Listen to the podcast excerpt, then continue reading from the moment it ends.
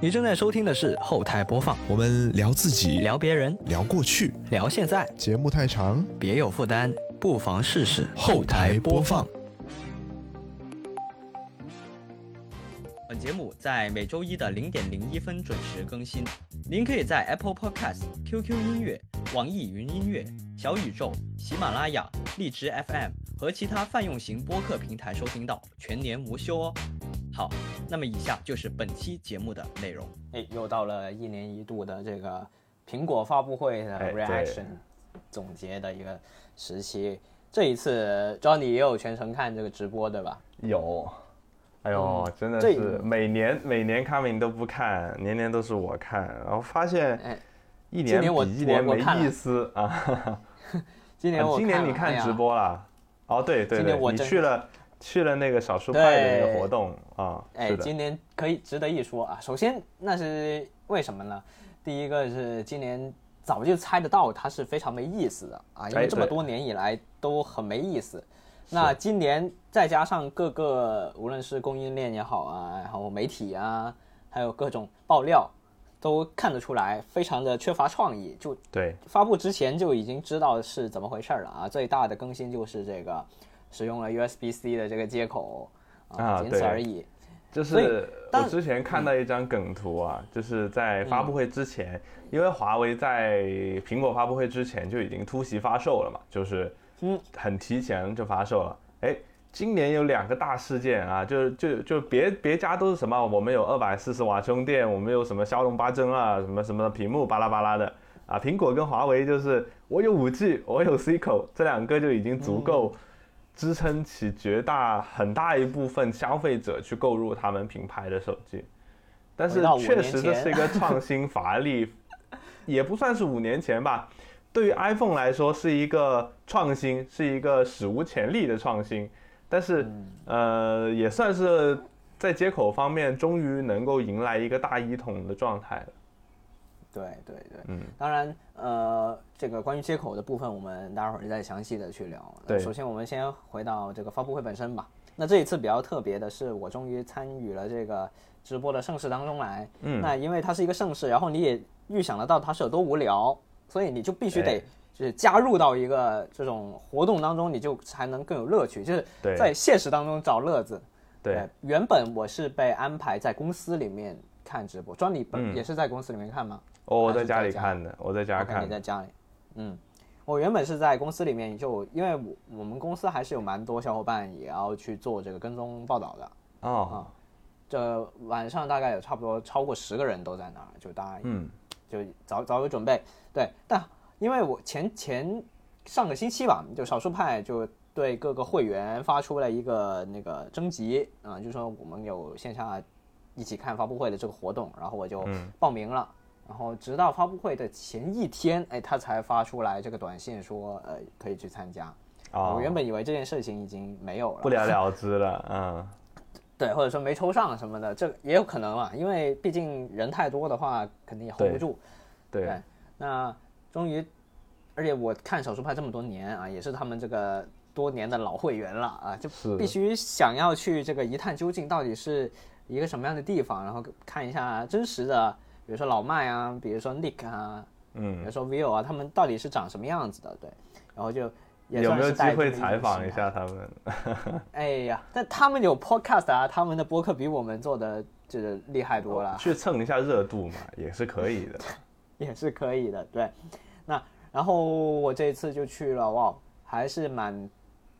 就是特别的啊！是他们少数派在今年六月份才刚搬到了这个新的场地，嗯，所以说像我们现在九月份，他们才刚搬来一个季度吧，对，所以算是赶上了好时候啊！他们听听他们说，之前那个场地还还是比较小一点，然后，嗯，我给大家描述一下少数派。这个长什么样子啊？首先，他们那个园区啊就非常难找。我是打车去的，因为晚上嘛，我是十一点多去的，那个时候也很难打车，没有公共交通了嗯，没有公共交通。然后我就去的路上，哎，绕来绕去，就很容易就走错路了，因为他要跑到一条辅道去。哦。然后那司机果不其然就走错了，走错了。这样子。然后后来我们在那个地图提醒我们到了啊。但是没看到路口，哎，最后我就说我下车吧，我就走两步啊，走走一下，然后发现哎，确实比较隐蔽，他们那个呃园区跟我们印象当中那些园区不太一样，嗯就像我自己待过的园区，无论是这个灯泡公司的那种创业园也好，还是我们现在在的这种比较大一点的像小区一样的园区，呃，都不一样啊。它是那种比较老式的，像工业一点的，有点类似于香港那种工业大厦的感觉，嗯就是几栋很老的工业的楼啊，然后就有一个小小的门口给它围起来，就是这样，所以很容易就错过了，因为它那个招牌不明显。嗯，是因为它那个园区相对来说比较老一点吗？对对对，就比较老的一些工业园区，哦然后附近确实也比较偏僻。呃，但是进去之后就很好找，那个园区很小，然后就直接走着走着，突然看到地上有个派，有个灯箱啊，有个派，然后我就马上知道哦是这儿啊，刚好他们在一楼嘛，然后就就很很顺利进去了。我进去的时候，因为已经算是比较晚了，然后就看到了啊，还挺多人的，就很热闹，就是有一种就是大家都是爱好者的这个呃心态，然后去到那边可以交流嘛。然后一进门就看到，呃，大家都知道少数派的老麦都收藏了非常多这种比较老一点的数码产品啊，比如说这个 Palm 啊、点金石啊，还有黑莓啊，还有像很老很老的安安卓手机啊，还有特别是那天晚上是苹果发布会嘛，所以他摆了一排的这个有 Apple Touch，也还有然后还有呃 iPhone 四、iPhone 四 S、iPhone 五就都摆在那儿了，然后我就哇，就很多东西其实我是没有亲手摸过的啊，或者说太久没有亲手摸过了。这一次再重新在那里去上手去用的时候，特别看到那个拟物化的那个 iOS 六或者说六之前的那个 UI 的时候，感觉哇还是很奇妙的，就是以前的设备居然这么小，就是非常非常像一张卡片这么小，就很神奇啊。嗯，然后也很轻很薄，特别是那个 iPod Touch 那个有镜面的那个 Apple Touch，哇，啊，真的是那个太轻它还有太薄成色很新的，就就很漂亮。对，而且它播放音乐的时候，它那个把它横横过来，它还是那个专辑图的一个呃轮播的一个状态嘛，就是非常非常酷，真的是太好了。是然后我们就呃看这个发布会，猜一下我们是用什么来看这个发布会？投影仪哎，不是，是一个电视机。啊所以，多大的电视机？一百寸。哎呦，我觉得可能有一百寸，应该是有一百寸了。对，但但因为那个场地还是比较大的，就看不出来，啊啊，看不出来。我猜应该是有一百寸的。然后老麦说他其实参数上面没有多好，但是他买它或还有花大价钱买它的一个原因是，因为它是 Prom 系统的，啊就，是一个 Prom 的吗啊不不是 Prom 不是 Prom 系统，是那个 Web OS Web OS 的，就是呃 LG 的电视呗。呃，没留意，没留意，反正就是一台 Web OS 电视，就反正就比较少有嘛。啊，对，所以就就这是呃老麦购入它的一个原因。然后我们也看到这台电视哦，应该是 LG 的这个这个 G 三，有可能啊，哦，嗯对。那确实很贵。然后我就我我们就嗯猜我们是通过什么源来看这个直播的呢？嗯，通过 YouTube 哎，呃，这这个当然不是啊。其实我们通过最朴素的方法，就打开这个官网，官网就直接就有有这个入口是可以看的，对。然后后来大家就因为大家都爱好者嘛，还是略懂一些的，然后就说你这个可能怎么效果一般般，然后后来就说要不你就打开这个呃 MacBook，然后去通过 AirPlay 啊 Play 过去啊、打开呃那个 Map Map 里面不是有一个 Apple TV 的 App 嘛，嗯嗯，然后就通过这个 Apple TV 里面去看，然后怎么的，呃，然后后来就发现他们还那个电视其实是连了一台这个 Apple TV 的，就本来就有一台 Apple TV，、对，那还很他们那个 Apple TV，啊。但它那个是比较旧一点的，就是带不动，哦。带不动哦，这样子。嗯，对，所以就就后来就只能够说，呃，还是通过这个 Mac Mac，然后再再隔空播放播播上去，就比较折腾一点。对，但是嗯整体来看的话，体验上是没什么大问题啊、就是还是很清晰，然后对，也是有连接了这个立体声的扬声器，然后这么多人，我大概看了一下，有个十来二十人吧，对，我们后来还建了个群，对，然后就看到非常有意思的大家。就为为什么我要花这么多篇幅来讲这个呢？因为发布会确实没啥好讲的，就他花了三十分钟讲环保这个这个事儿啊。对对，呃，怎么说呢？先其实还是回顾一下发布会吧，就是回顾一下，回顾一下。呃，一开始库克，我一开始以为就是他一开始说有 Mac 嘛，然后我们还以为说有新的 Mac 要发，对，要更新 Mac，愣了一下，说了一下，发现是在回顾我们发的产品。然后呢，哎，就就就很，对对，然后然后哎就就很很惊讶，然后接着就开始吹那个呃，开始吹那个环保了嘛，就说什么呃，就演了一个段非常尬的一个小短剧，Mother Nature，对对，这个这个这个实在是有点很很尬，就非常尬，对啊，就我不知道在现场你们大家的反馈是怎么样子。大家都纷纷的就把眼睛从屏电视屏幕转向了自己的小屏幕，去 看手机去了。哦，这段根本没人想看，是吧？啊，没人想看哦，没人想看。而且你直播是不能快进的，这一点是我今年感受最明显。就往常我看到这种尬的，因为平常我都是早早一点起床，然后看倍速嘛，要么就忍一下，要么就跳过去。但今年是真难受，还好我在现场，不然的话我已经难以想象是怎么熬过这段时间的。真的，我们当时是我们当时是几个同事，就是大家在家里面看的同事，然后开了一个微信的那个语音聊天啊，然后呢，就跟我们现在一样，对吧？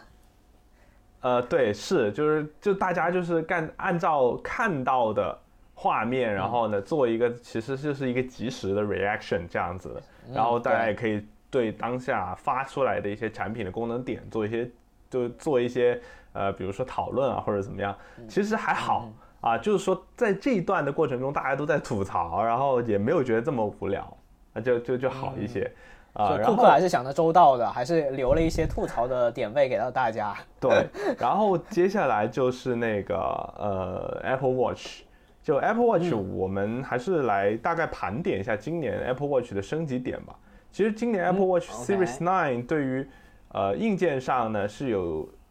是有升级的，但是是有升级的，是它升级到了这个叫做 S 九的那个芯片啊，就是感知不太明显。对，感知不明显的点是怎么样呢？就它其实是带来了一些 S 九所谓 S 九专属的功能，这个东西我们其实不知道它是 是真的是假的，因为是这样子的，就是呃 S 九它的新芯片的带来的续航是没有任何的变化的，同样都是十八个小时。啊，这个跟之前前几代是一样的。然后呢，他说所谓带来的新功能就是那个呃，用那个手指捏动啊，捏动捏合手势啊，会识别一些，比如说接听电话啊，比如说嗯，就是反正就接听挂断啊，就是一些比较简单的操作。就是一个开关嘛，就是 switch。其实这个东西呢，很早之前在 Apple Watch 的辅助功能里面已经是有了的。对对对，就他们应该是知道，其实很早就已经有这样子的粘合的一个功能，只是他没有现在还在用，只是说他没有把它独立出来，或者说它的识别没有这么准确。那是不是就说明其实前代的 Apple Watch 也有能力去实现这件事情呢？就像上一代 Apple i iPhone 十四 Pro 的那个 Always On Display，苹果的解释是我们用上了新的 O OLED 的屏幕的基材才能够实现低功耗的那个 Always On Display，但是我相信绝对不是这个样子。所以，我其实就对这个东西打一个很大的问号，就是苹果只是找了一个借口说，哎呀，咱们这个新功能、新手表才能实现啊，就增加一个噱头，而且是一个其实挺老的一个噱头，所以就觉得一诚意确实是不足的。呃，最能明显感知到的升级点，可能就是那块屏幕升级到了两千尼特的峰值亮度。对，而且其实手表呢，它不会像手机那样那么容易降亮度。就是它这个峰值亮度在户外还是得亮啊，对，在户外还是挺实际的，就是你还能看得看得非常清楚，这个点确实是个挺挺挺实在的升级点。除此之外，就真的，嗯，它还有一个叫做什么，呃，单车的一个识别的模式吧，我记得是有个单车的可能更详细的单车数据。就当然这个东西还是要借助跑步，借助传感器了，就是借助你脚上传感器去实现。它可以单独连传感器了。以前是要先连手机再去传，现在是应该是直连手表的感觉。啊，还有一个更直观的一个性能上的提升，就是 Siri，就是本地的 Siri，就是哎它的太这个 Siri 响重要了应速度更快了。对，这个真的太重要了。现在 Siri 这么残废的一个重点就是它不能本地运算，就包括说我要播放、暂停，或者说我要接听电话这种很简单的操作，甚至我可能这个语音指令就是这么死板的，它都做不到，还是要联网，要等待。而且关键是你现在它等待完之后，它不一定给你回应，它有的时候直接就消失了，它任何反馈都不给你，是的，体验上还是挺糟糕的。太呃，就就就甚至我基本上用 Siri 的情况就是调一个定时器，或者说倒计时这样子的一个情况，就就会就会用到 Siri。呃，然后呢，还有一个最直观的，就是呃升级是 Coming 可以体验到的，就是靠近啊 HomePod 可以自动播放，就自动显示并播放歌曲。这个功能我不知道是不是新的 Watch 哦，应该不是，因为它的手表里面是加新增了那个 UWB 的那个呃叫做进场啊，对那个东西的一个一个就是 U2 芯片嘛，反正就是你靠近就能识别到，它能更精准的识别到那个位置嘛，所以应该是新的才能，这个这个东西我是相信它新的东西才能去实现。呃，啊这个就是现在 YouTube 应该只是在 iPhone 十五系列跟这个 Watch S 九才有，就是是的。之前都是 U 一嘛，就包括说那个 AirTag，还有之前的 HomePod Mini 啊，那我的这个 HomePod 一代其实根本就没有这种东西，啊、哦，那就根本不用想了啊，不用想，根本不用想，但是我也不想它一确实，出现，就是这个东西其实它很烦呐、就我看过有朋友就是用那个 HomePod Mini 跟我反馈说，我的手机就放在桌上，我 HomePod Mini 放在桌上，我放着用的时候，它就老是弹出来打扰它，就我只是玩手机而已，不小心指向他，或者说我的手就是这样放的，那他就认为说哦我要播歌或者怎么样，嗯这一点其实也挺烦的，就是他可能是他说太灵敏，或者说他猜测不到你的意图到底是什么，嗯、这一点嗯，还需要改进一下。那我来讲一下这个手表啊，其实我觉得这一代的这个芯片应该是有一个大的提升，但是它这个用户层面应该是感知不强，这个在在后面就能感知得了了。像现在的话，像我们最新的这个系统即将更新的这个 Watch OS 九，对吧？Watch OS 对。十，Watch 我 OS 十，是这十这个系统，嗯，它已经是可以支持到很很早很早期的这个表的，包括 S 五嗯，的表也能够支持到，那就说明在在那一代它的芯片其实是性能是完全 OK，然后它挤牙膏挤了大概四四年，对，差不多的样子。对，那 S 九我相信它应该还能撑更久，它就是类似于之前的 S 五这么一种感觉啊，这个得到到后面才能、才能感觉到，然后再加上现在其实大家对于 Apple Watch 它的使用。啊，当你真正佩戴之后，就会发现你对于它的性能的要求其实并没有很高，或者说你根本用不上它的很多的性能。我我那天突然突发奇想想了一下，就是发现，呃，不算这个全天候显示这个息屏显示的情况下，我真正的抬手去看它，或者说我真正的阅读在操作手表上的内容，一天加起来可能都不到十分钟。嗯这其实其实是非常非常低频的，然后就看这种东西，所以我连一天都看不了十分钟，就更别说我到底要炸它什么性能啊什么的。这个其实是但问题就是，我现在觉得 Watch 对于 Watch 的用户来说，你如何去做好能耗才是最重要的一点，不是说系统流畅度，而是更长的续航。就是我其实对于标准版的最基本的需求就是你能达到两天的续航是 OK 的。但是哎苹果好你现在像没有往这是一天都做不到，对，就是十八小时，对，对，它还是十八个小时，就等于说，其实如果呃你晚上是带着睡觉，然后呢第二天可能晚呃晚上晚点回家，肯定手表就没电了，所以就很尴尬啊，就是现我现在也是这样，就是回到家之后就先充电，充到睡觉的时候就一百嘛，然后就嗯。早上起床的时候摘掉再充一会儿啊，充到大概九十，然后再出门，这样就比较麻烦一点，就得多多充几次啊，就每次都充一点点。而且 S 六来说也没有说苹果宣传的那个快充嘛，就充电速度还是稍微会慢一点，还是有点慢，而且我也没有用原装的充电，我用的是一个这个不知道牌子的三合一的，就就能充就行。啊，对嗯对对但总总的来说，我以一个 S 六用户来说，我觉得这么多年过去了，我对我的 S 六还是没有任何的问题。我觉得，但是我觉得就是呃，对于就如果我平心而说，平心而论的话，S 六用户其实 S 五、S 六用户还是挺建议升级新款的，就毕竟是一个外观上的大改变嘛，就外观上的大改变，然后你的那个功能性还是会强一点。因为我其实去看惯了窄边框之后，再去看回 S 六的那个边框，确实有点难受，就它有点那个 SE 的那种感觉，所以就会 会有点强迫症。但是其实也不是不能用，就是现在很多朋友，就是我身边还会有朋友，就真的 Apple Watch 就纯纯拿来看时间，他连就是 iPhone 都没有。啊，那 iPhone 已经出掉了，那它怎么激活？哦，它没有，它已经激活了。然后它的 iPhone 出掉了，然后手表没有重置，然后就是手表就纯纯的拿来看时间。那它也升不能升级了，相当于啊，是的。但是就后期我们再去，就这个东西可能未来未来他又怎么决定我不知道哈。但是确实有朋友是这么干的，就是手表回归手表的本质啊，让手表只能看时间。我看了一下我的这个 S 六，现在如果官方回收价是七百五十块钱，就就就还给顾客啊。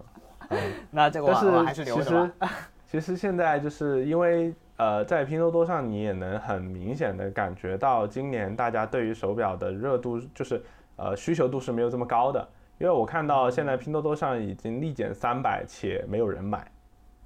对，就是现在还有现货。我觉得大家对于这个 Apple Watch 的态度是，我觉得首先你先了解你是不是真的需要。当你真的需要之后，你要买，你就买当年新出的，这个是完全没有问题。你什么时候买，都是对的。就因为当年新出的那一款，它的价格在第三方的这些什么百亿补贴的这种情况底下，它肯定是便宜的。然后你也没有必要说要进去入二手啊，或者说我要去干嘛，你就直接买新的，然后买百亿补贴的。然后买最新款，它每年的更新，然后它每年的更新因为也很少嘛，所以你每每每也不用经常买，反正你就直接买一个最新的，就能用好多年了，是完全没问题。是的，是的，没错。OK，那说完了 S 九，就到了另外一个更加没有没有变化的更新，是 Apple Watch Ultra 二。作为一个一代 Ultra 的用户，我其实对于这个这个这个产品是内心毫无波澜。就是甚至有点想笑，为什么这么说呢？就是因为它没有什么升级，它的升级点就是少之又少啊。呃，最明显能够感知到的功能就是这个这个亮度最高的亮度去到了三千三千尼特啊。这个就是，然后还有就是它更新了一个全新的表盘啊，然后呢，它能够根据。亮度还是说根据时间去识别，自动开启那个夜间模式，就是那个手表的夜间模式。啊，红色的那个夜间模式啊，在夜间确实能够看得更清楚一点，也没有那么亮，就是没有那么亮眼了，不会闪瞎你的眼睛啊。这个就是几个比较。比较能够明显感知到的升级点了，这在软件层面上也能更。其实基本上除了亮度以外，对，除了亮度之外，所以就发布会之后有网友吐槽说，就跟那个亮度更高的手电筒而已。确实，三千尼特可以做手电筒了啊，非常亮啊。但是对于普通用户来说，这个升级点就等于没有，所以 Ultra 真的就等于没有升级。然后呢？其实我很好奇一点，就是。就我我一直以为 Ultra 它的定位应该是类似于 Pro，就 iPad Pro 那种定位，应该不说两年一更，至少也得是十八个月一更，一年半这样会比较合理一点。就我没想到它会这么快出 Ultra 二，因为我是真的没想到它这次会出 Ultra 二。我觉得它应该跟出这 Ultra 二的最根本的原因应该是 S 九芯片，就因为 Ultra 应该直接想。Ultra 因为它它是那个芯片之前是没呃没有更新嘛，就等于说它也是用 S 六同代的那个芯片嘛，其实它就等于说是一个芯片的迭代，倒是还可以理解。所以说我我的其实我最最主要的说法就是说它应该还配不上二代这个名字，对，主要就是它升级点还不够，或者说它的更新周期还没到，它应该正常来说它的节奏应该是更再晚个半年。然后再多传一些功能，然后再有一些新的东西，因为现在推出出来确实是有点太过早了啊，很也可能是因为 Ultra 它第一代它的这个步子迈得大了，就推出来的东西比较多啊，有有点类似于这个 AirPods Pro 的这种感觉，就是当第一代出降噪耳机的时候，它已经隔了四五年才更第二代，但是因为它一代已经算是蛮完善的，虽然虽然有些小瑕疵，但那个确实是挺完善的啊。我觉得就是对于一代一代 Ultra 用户来说，完全是不需要升级的，就是二代没有任何的诚意。可能就去我我我倒是建议大家去可能看一下新的表带啊，就出了几个新颜色，然后出了那个像是它的海洋的那个表带出了一个橙色的，我记得，然后包括 S 九它更新了一个耐耐克版的那个编织的那个表带也不错。哦哦，编编编织表带，对对对对对对对。然后还有一个新表盘嘛，新表盘我也用上了，呃不是 Ultra 的表盘，是那个呃经典系列的表盘，是一个地球一样的东西啊，这个。Nike 的，嗯，我觉得蛮好看的。OK，那这个这个表咱们就就不讲那么多了。你看，我们现在讲到讲到现在，都那个发布会的节奏上来说，这个 Mother Nature 都还没播完啊，现在才过了二十分钟。对，是。Mother Nature 播了二十分钟那么长吗？没有没有，就是它大概差不多半小时才结束掉环保那一 part。对，哦哦哦哦，我以为你说就纯 Mother Nature 就播了那么长时间。啊，没有没有，那那小片子大概七分钟左右吧，反正也非常难熬。一开始先讲碳中和嘛，讲那个什么表壳的是完全是百分百可回收制作的，呃，讲了一大堆。对。然后二零三零啊，实现碳碳中和啊什么的，嗯，这些。然后就说什么咱们的那个什么现在发售的所有的新表带都是这个这可回收的，没有皮的，怎么样？不能皮，嗯，对对对对，可回收的边角料啊，现在已经把边角料都都得摆上明面上说，直接跟你说卖给你边角料。其实说句实话，这一点对于消费者来说是很难以接受的，就对于我们这种消费者来说哈，就因为之前我也就是看过国外的一些品牌做那个宣传，就是做那个像是耐耐克的那个球衣啊。他之前就是直接宣传说，我们这一件球衣是用十二个塑料瓶子做的，然后你卖我六百块钱，我十二个塑料瓶子才多少钱？我就觉得很难绷得住啊，就是这个这个，我消费者很难接受这件事情啊，太搞笑了。就我不关注环保，但是你不能这么宣传，我就很难受啊，就觉得我很亏啊，就明目张胆听起来格局很，听起来格局很大，哎。啊，听起来格局很大，但实际上就是给给普通人感觉就是这个东西利润好大。垃圾再回收啊，就这么个感觉。对对对 对对，是的。就我我们小时候用的最多的环保的东西就是那个草稿纸，考试的时候老老师会发，就是那种像水泥一样再生纸吧，就是你们有没有？就反正反正就是我们以前印的考试的卷子都是这种再生的，嗯。嗯，我们早就领领先环保，那个苹果早早早就早就环保很很长时间了，呃，一直以来都是是的。那就下一个就来到这个这个 iPhone，iPhone，就一一共就俩东西，一个手表，一个手机。是 iPhone 的话，这一次就发布了这个 iPhone 十五。那有有一个小小的乌龙啊，就是我当时熬夜看完这个发布会的时候，我看到。那个 iPhone 十五 Pro 的时候，它的那个芯片不是 A 十七 Pro 嘛？嗯，然后我就以为说，我然后我就以为说 iPhone 十五用的是十七，然后十五 Pro 用的是十七 Pro。后来我那个视频发出来之后，有人在评论区里面指正，然后我才发现哦，原来搞错了，那个是十六，然后这个才是十七 Pro，它是相当于不是同一代，而且是这一代里面增加了一个加强版这样对，所以就。我跟我的预想有点不一样，那我们还是先从标准版开始。标准版开始说啊，啊，标准版其实，嗯，让用户感知最大的升级是在屏幕啊，也就是正面升级的灵动岛啊，全息上岛。然后呢，这个灵动岛有什么用呢？呃，这个作为用了一段时间 iPhone 十四 Pro 的人来说，这东西其实就是装逼啊，装逼，就是告诉别人，哎，我换了新 iPhone。哦，我觉得就是我，我最近一直在跟朋友说，我就说我觉得很奇怪，不知道是因为 iPhone 十四 Pro 的外观革新让很多人去换了 iPhone 十四 Pro，还是因为外观革新让它的辨识度更强了，让我觉得呃街上面有很多 iPhone 十四 Pro，我不知道是前者还是后者啊啊，但是确实我感觉有挺多人换了 iPhone 十四 Pro 的，然后呢，你能够感觉最明显的一点呢，就是比如说你在叫外卖呀，在用那个航旅纵横登机啊，或者说又使用羊城通刷卡的时候啊，都会有一些提醒。但是呢，它会有一个很大的问题，什么问题呢？就是比如说我在使用一些打车软件，比如说像滴滴啊，呃，像高德地图啊这种软件打车的时候，它的那个中间一个大横条会显示一个导航的标志。就只有一个小小的导航标志，但是占据了整个中间的大横条。因为对于 Apple 的逻辑来说，导航的，就是导航这个东西是优于所有其他应用程序的，就是它的优先级是最高的，所以它是在最前面。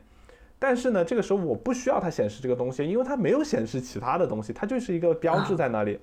这就很难受啊。我当我结束打车的时候，这个消标志还不会消失，你必须还要得手动把这个程序给杀掉。然后这个标志才会从你的灵动岛上面消失。我觉得这个逻辑是很蠢的，且无法解决，就是没有任何的办法可以解决。问题吧，这个应该是。呃，对，应该是软件三方软件对于这个方面的适配，其实他们可以再去做一下适配的问题。但是说苹果对他们的规范还是不太严格。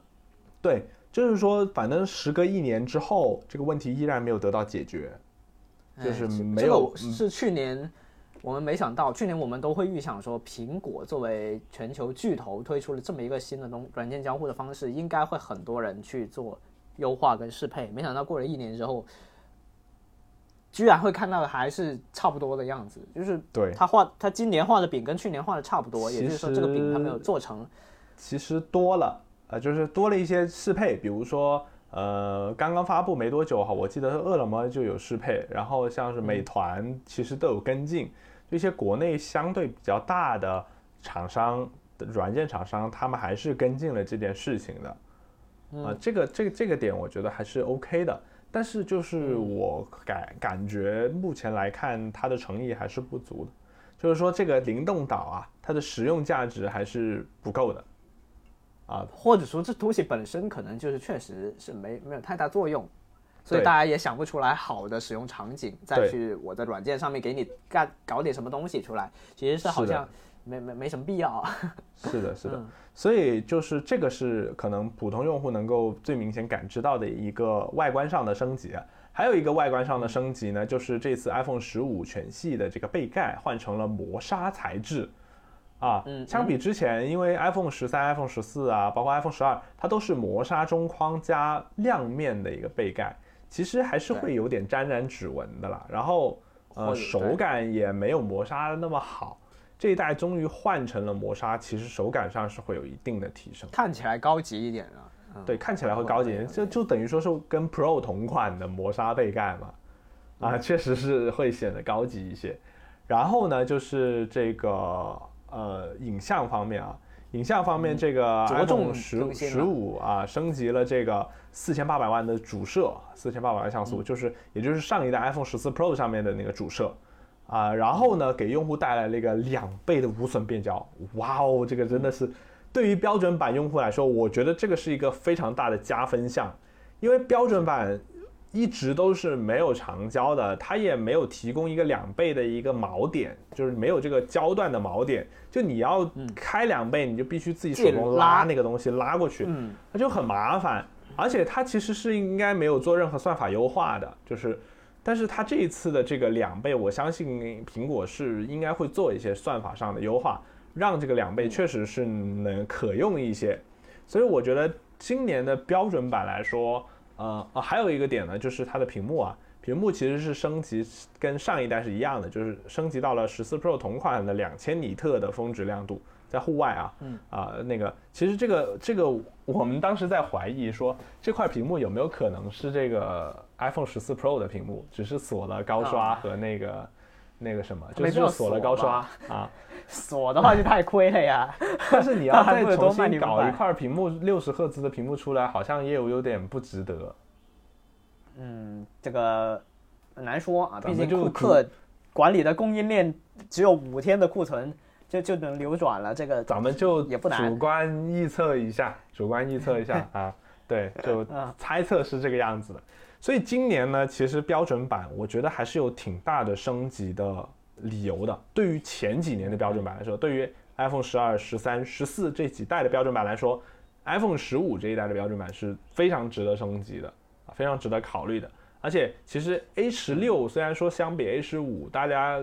感觉提升上不是特别大，但是有利于这个这个这个得益于这个四纳米的工艺制成，其实呃耗电啊发热方面还是会好一点点。虽然苹果是没做散热啊，这个咱们不说啊，但它也不是 Pro，它它的散热肯定会好一些，就因为它没有这么大的这个功耗嘛。对，比如说 promotion 啊，比如说摄像头啊这些，它平常日常使用起来是完全拉得动，但是肯定没问题的。对，嗯，然后就是还有一个 C 口了。虽然说这个 C 口呢非常恶心的一点就是，苹果做了这个 DP 输出，就是视频信号的输出，你可以用那个扩展物啊连接你的显示器，输出你 iPhone 上面的画面。但是呢，这个接口的速率还只是有 USB 2.0的速度。也就是大概四百八十 MB 每秒左右的一个速速度啊，反正很慢，嗯，很慢啊，就就有点恶心，但是至少是个 C C 口吧。而且今天早上我看到的消息是证实了这个 C 口是没有加密的，就是任何的 C 口线都可以给这台手机充电啊，啊，传输速传输数据也是一样的，嗯，算算算是不错啊。那我这次嗯。看完这个十五之后，发现，呃，如果你是这个十二十二以前的用户的话，我觉得是可以买的啊，就是没有什么太大问题。就嗯，就比如说像我自己是十三，那我觉得就没有必要，就是它对我来说更新实在有限。再加上其实因为已经用了几年的这些东西，你的配件什么的，它都是 Lightning 的闪电接口，你这个时候突然给我换了一个。C 口的话，我的这些配件就相当于很大程度上就会不适配了啊，就比如说我的这个 MagSafe 这个 Battery Pack，啊，比如说像我的 AirPods，它们都是这个 Lightning 接口的，那我出门还是得带这么多线，那我还有可能会带错了，就比如说有可能，哎，我就想着，哎，我就出门一会儿，我就不带别的了，我就带个 Lightning 吧，可以充，结果发现，哎呀，我的是十五，充不上了，这个还还会更尴尬啊，所以这个，对对对。是适合更更长远一点、更久远一点的用户进进行升级，或者说你从来没有使用过 iPhone 的 新的用户这样子。就如果如果是前几代的话，就比如说你是一个呃安卓这边你用的是中低端机的用户来说，你升级就比较早一点中低端机的用户来说，你升级 iPhone 十五系列是没有问题的。但如果你用的是安卓的一些高端旗舰的话，其实你升级十五你会感觉明显的这个降级。降级了，降级了，对，各方面降级，就而且是，我觉得今年它其实是查漏补缺的一代。就虽然说我们说它诚意不足，但是我们其实单独只看它自己本身 iPhone 十五的标准版，嗯，它是把之前的从十一开始的一些短板都给补足了啊，比如说长焦，对吧？比如说这个呃灵动岛，嗯，比如说这个 C 口。哎，这些东西它都它都有了，它确实是目前为止缺点最少的一代标准版，这个是没没没有问题的，啊，但毕竟之前十三香嘛，然后还有十四啊，这这这两代其实确实它的出货量会比较大一点，嗯，那我觉得特别是在出货出货量这么大，然后现在大家的换机意愿又不不太明确，它的升级又这么少的情况下，今年购买十五标准版的人应该很多都会是就是别的阵营过来的，就就。不不会是我们这些升级的了啊，嗯，或者说就就比如说像我们如果是前几代的标准版的用户，如果想要升级的话，很大概率都会升级到 Pro 版本，而不是再选择这个标准版了。嗯，好，那咱们就直接进入到这个 Pro 啊，iPhone 十五 Pro，Johnny 给我们介绍一下。好，iPhone 十五 Pro 呢，今年说是升级挺大，但是我个人感觉升级还是比较乏力的。就是最大的升级啊！苹果也把它标在了苹果官网的第一行字上啊，那是钛金属啊，这三个字。钛啊，钛金属啊，太酷了！是，就是这个用上了，终于在中框上用上了钛金属啊，就是钛合金材质了。然后，但是你们那个 Apple Watch Ultra 的就是这个，对对对对对对对对对。呃，但是呢，就是很尴尬的一点，就是这个苹果在发布会上说，我们这个钛金属也是回收来的。哎 哎，就很难受。再过几哎年它就免费回收了。哎呀，就很难受。所以就就这次 iPhone 十五 Pro 呢，就升级了钛金属，能够给用户带来最大的一个提升啊，就是手感上的提升。呃，iPhone 十五 Pro 终于从前代的一百啊二百零八克的机身重量降到了这一代的一百八十七克。这个一百八十七克已经基本上等同于当年 iPhone 十二 Pro 的那个重量。iPhone 十二 Pro 当时好像也是一百八左右，很轻。啊，我觉得六点一寸的手机其实做成这个重量是比较合适的了。呃，我当然也去回看了一下，像 S 二三这种一六点一寸手机的重量，S 二三是一百六十九克，S 二三更轻一些，因为它用的也不是说用的是那个铝铝合金的边框，电池也会呃没有那么大，啊各方面还有散热什么的，确实是会是会是会那个什么一点啊。然后 iPhone 的话，确实今年最感知最强的还是这个重量上了，还有 Pro、Pro Max Pro Max，它去年我记得是十四 Pro Max 是去到了呃二百四十克，然后今年是降到了二百二十一克，反正就是两台机子平均都降了二十克左右的重量。其实感知是很明显的，二百二十一克，其实现在跟主流的安卓旗舰的重量差不太多了，已经就不会说是哎呀，今年 iPhone 特别重啊，或者怎么怎么样，好一些了，啊，然后钛金属还有一个感知就是它确实外观上有一些变化，特别是啊，还做了一个拉丝的处理啊，这个周框做了一个拉丝的处理，啊，这咱就说有点像不锈钢脸盆啊，或者说昨天晚上我们看微博上就有有有朋友说是像那个高铁的那个厕所，高铁厕所，对对对对对，啊，确实有点像啊，特别是那个买了咱们原色，买了原色高铁又遥遥领先了。哎呀，哎，我今天买了原色钛金属的小伙伴就有点心态爆炸啊，这个说我买了高铁厕所同款，呃，这个中那不好吗？那是千亿项目啊，对不对？这一般人 那哪能哪能拥有这东西啊？确实确实，那今年这这四种颜色，其实我我自己是也是蛮喜欢原色的，我觉得挺不错。但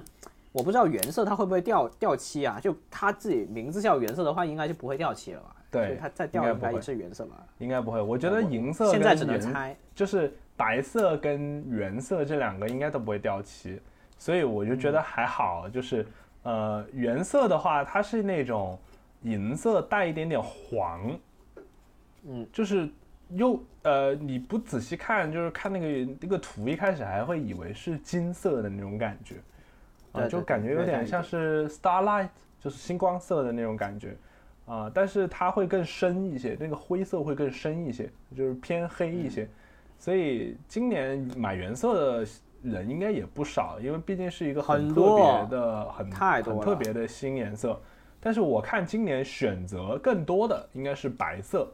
啊，白色，因为哦相信大家应该觉得这是一个不会错的颜色吧，就是往年来看，白色一直都是一个很好看的颜色，而且不容易看腻嘛。啊，今年还有呃 Pro 系列还有一个蓝色和一个黑色。蓝色的话，嗯听听说这个蓝色没人要，对，蓝色没人要，因为当时这个蓝色推出的时候，大家都在说这个蓝色有点像十二 Pro 系列的那个海军蓝嘛。但是嗯我会感觉那个它会更深一些，就更蓝黑。那肯定会深一些。对，更深一些啊。我觉得反正就没人要 看起来还是可以的，但是确实我也不太喜欢。然后黑色的话因话，为前几天不是这个开放这个抢购了吗，嗯，就大家都说抢不到啊，然后抢不到，然后就有人就说被迫买这个蓝色，昨天昨天昨天昨天晚上，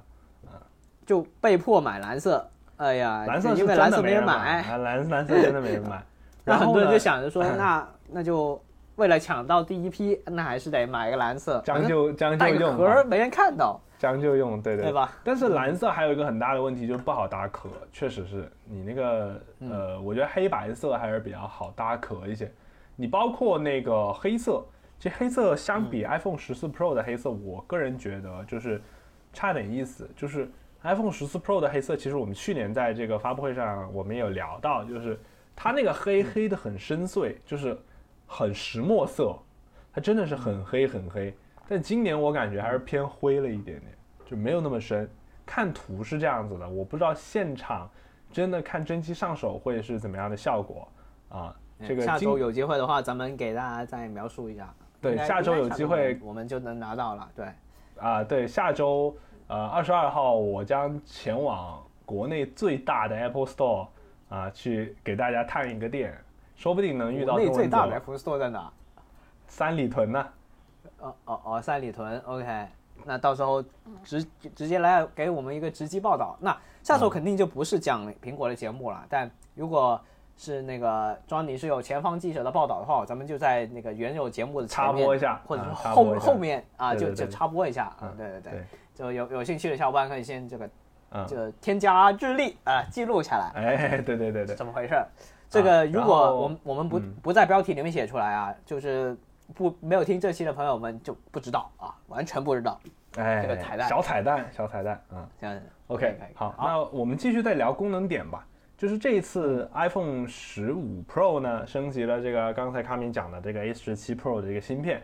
这个 A 十七 Pro 的芯片，呃，它的亮点首先是在全新的三纳米制程工艺，这个也是来自台积电的三纳米制程工艺，至少在呃这一段时间内，可能是半年到一年内是不会有其他芯片厂采用这个工艺的，因为目前是苹果独占的三纳米工艺啊，就是这个这个东西还是很强的。就是目前大家知道的，像是这种呃骁龙八 Gen 二，这些都是五纳米工艺嘛，啊还是四纳米啊？应该四纳米，对，四纳米。哎，忘记了，好像是四纳米吧。嗯，然后就是就等于说，苹果在制程工艺上面是领先其他的芯片厂商，对，领先其他的芯片厂商。制程这个东西能够给苹果带来什么东西呢？就是呃呃，算是能耗上面的红利啊，比如说。呃，我们这次在这个 Geekbench 的跑分测试上面，我们能看到苹果的主这个这个核心的主频跑到了三点七八 G 赫兹，这个是什么概念呢？今年骁龙再挤核也是挤到三点二 G 赫兹，就是领先版骁龙八 Gen 二的领先版是三点二 G 赫兹的大核主频，但是苹果去到三点七八 G 赫兹，这个是个非常夸张的主频的那个频那个大核的频率啊，非常夸张。所以能够带来更强的性能释放，这个是毋庸置疑的。现在这么想啊，现在这么想啊，它现在因为是 A 十七 Pro 嘛，那就意味着它很有可能还会有个低阶版或者是高阶版，对吧？对，以低阶版的思维的话，我觉得有可能用在明年的这个标准版上面，比如说我觉得有，也也有可能先上 iPad mini 七。嗯，也有可能就我我也觉得这个降降降降一级的这个芯片很有可能是用在为了为了用在 iPad 上。对对对，有可能。对然后呢，这一次呃在 GPU 上面也有升级啊，它苹果说是呃最强的 GPU，但实际上我们看了一下，就是它就比上一代多了一个核心，就上一代是五核心的 GPU，这一代是六核心。啊，然后他说有很大的升级，实际上它的芯片的那个那个 GPU 的提升幅度就等于就是多了一颗核心的提升，所以倒是没有特别大的升级点。但是苹果在发布会上给我们带来一个什么东西呢？啊，嗯，一开始王者荣耀出现的时候我没绷住啊，他墨子还玩了个零杠四，然后 然后啊还有什么原神啊，什么什么崩崩铁什么那那个东西我们就不说了，那常规的手游嘛。这个东西不说了，然后接下来它就出现了《生化危机四》重置版，哎，啊。啊，这个我就震惊了，我说这东西端游来着，怎么上手机了？而且它是真的要上 iPhone，、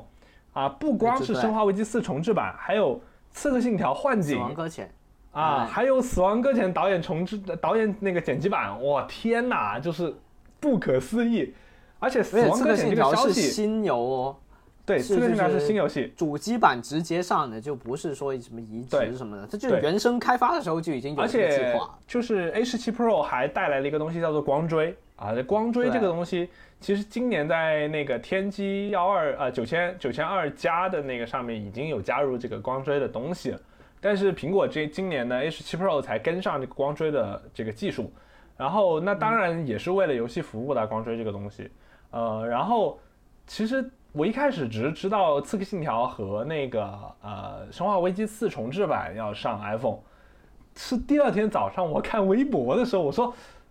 什么这个起猛了啊、这个《死亡搁浅》导演版居然要上 iPhone，我以为是假消息，后来一看，小岛工作室真的发了这条微博，哇，震惊了！我说这游戏怎么上 iPhone 啊？我太太离谱了。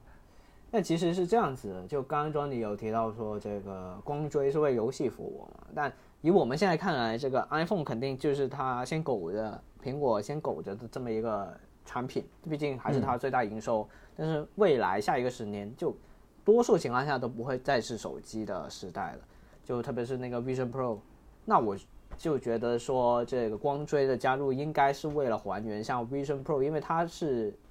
利用摄像头捕捉外界的这个场景，它应该是为了增强你的沉浸感的这么一个东西，嗯，对吧？就它有有有人过来，然后你可以反射现实的光线，这样我我觉得是这样，就是增强它 A A R 方面的一些东西。不过现在我们只能够应用在这个游戏里面更明显一点对，未来的话它肯定是往这个方面去做的。对，然后包括说这次摄像头，它后面也可以拍摄这个空间的视频，嗯，也是为了这个 Vision Pro。总的来说，看起来有点像就 Vision Pro 的预告的感觉，就是呃，是的，吊大家三 D 的那个视频也是是的。然后呃，说到这个拍 3D 视频啊，这个还有一个升级的点就在影像上，呃。这个影像上升级的这个主摄，它支持多个焦段的裁切，比如说二十四、三五啊、五零啊，还有反正就是多个焦段，它可以你按按七个焦段裁裁切嘛，啊，挺挺不错的。啊。但是这个 OPPO 早一步系统更新支持了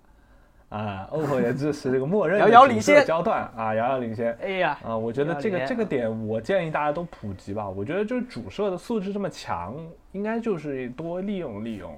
然后呢，呃，Pro 的长焦其实是没有太多的升级，这次的升级点反而聚焦在 Pro Max 的长焦上面，嗯，做出了区隔啊，啊，终于终于是有有一些不一样的东西了啊，这个长焦升级成为了这个这个潜望式，哎，也不是潜望式，它就是一个长焦，它不能算是潜望式，它这个是折返式的长焦，啊，它自己叫潜望。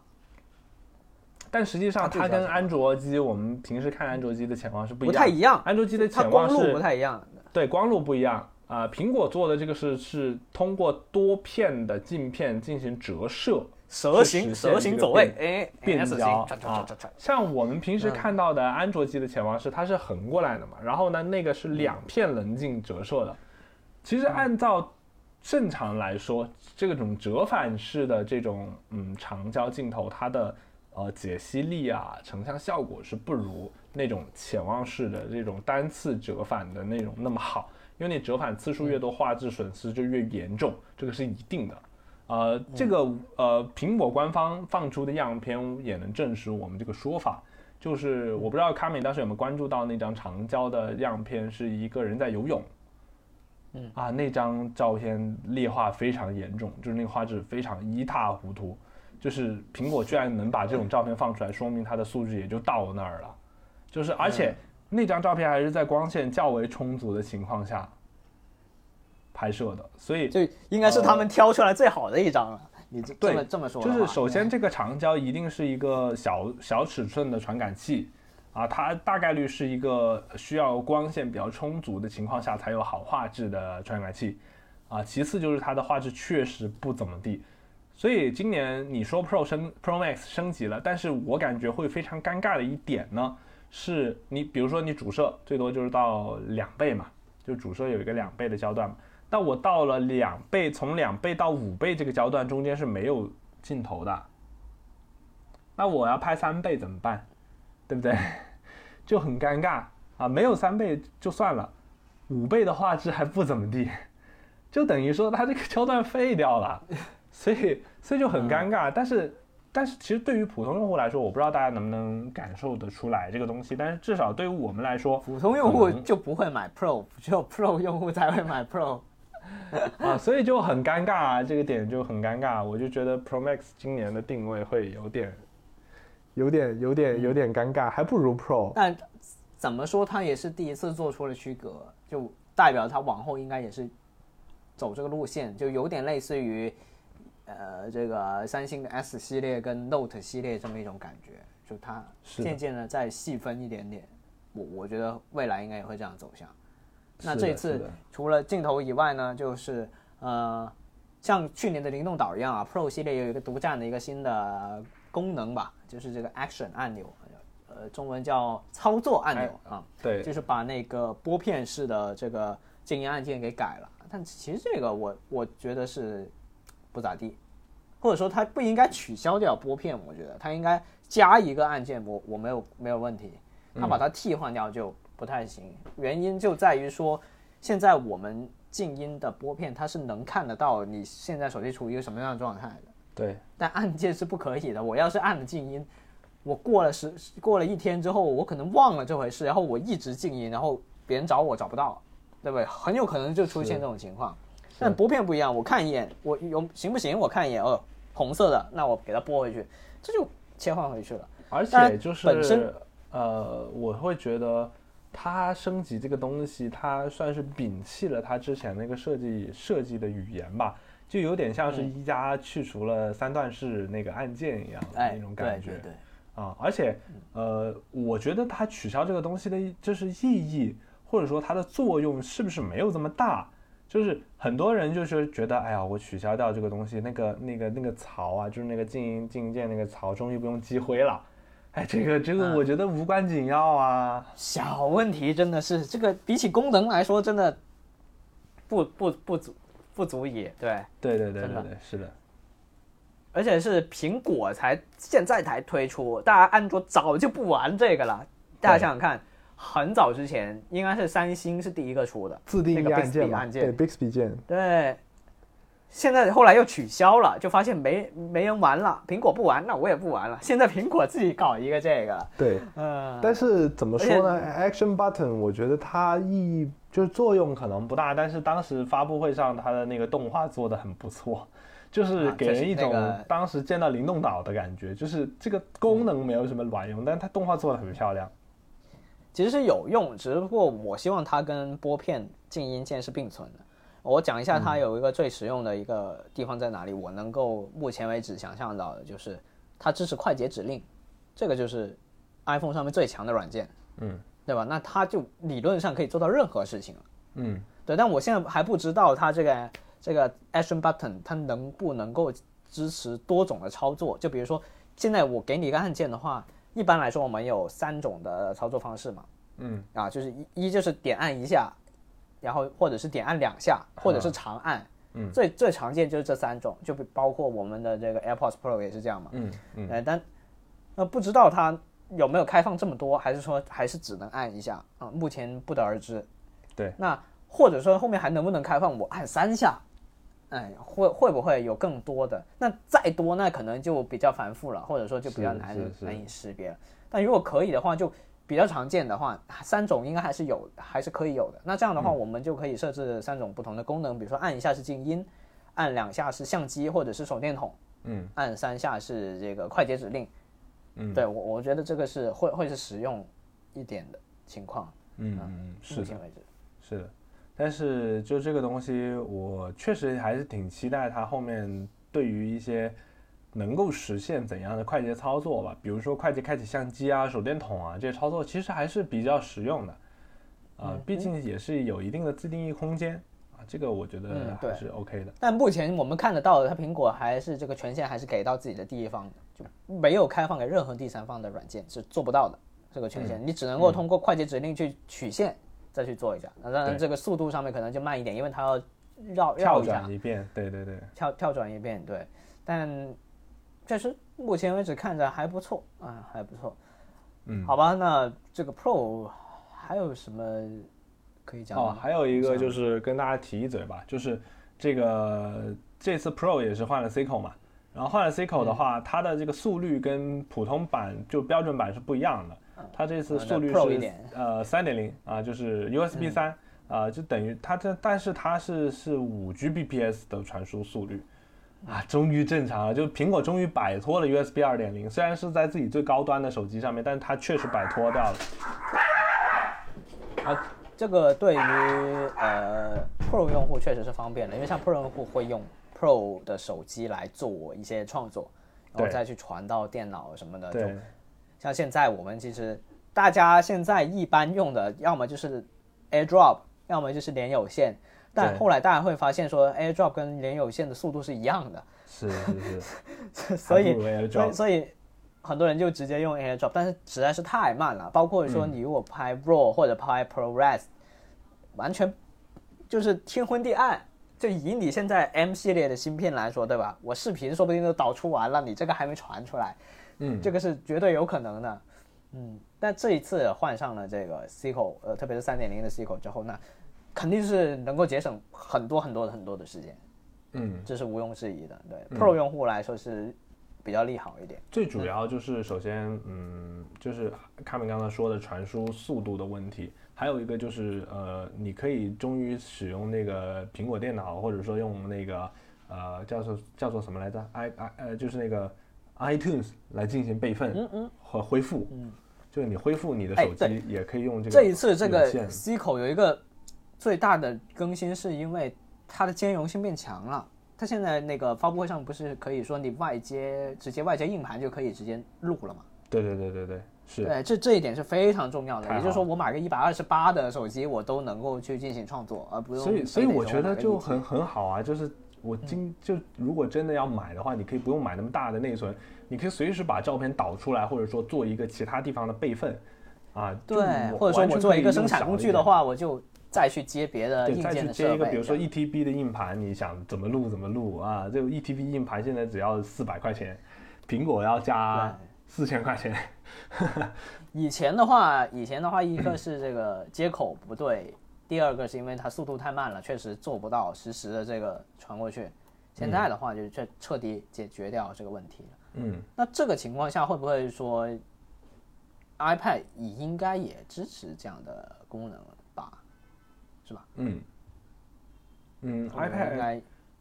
呃好像没有做这个宣传，但是 iPad 的接口速率是完全可以支持这个功能。对对，iPad 都用上了呃这个雷利三的这个这个，但是肯定不。会有人拿着 iPad 来录像吧？那当然，这这多多次啊，这个。对啊，这这个确实确实是这样子的。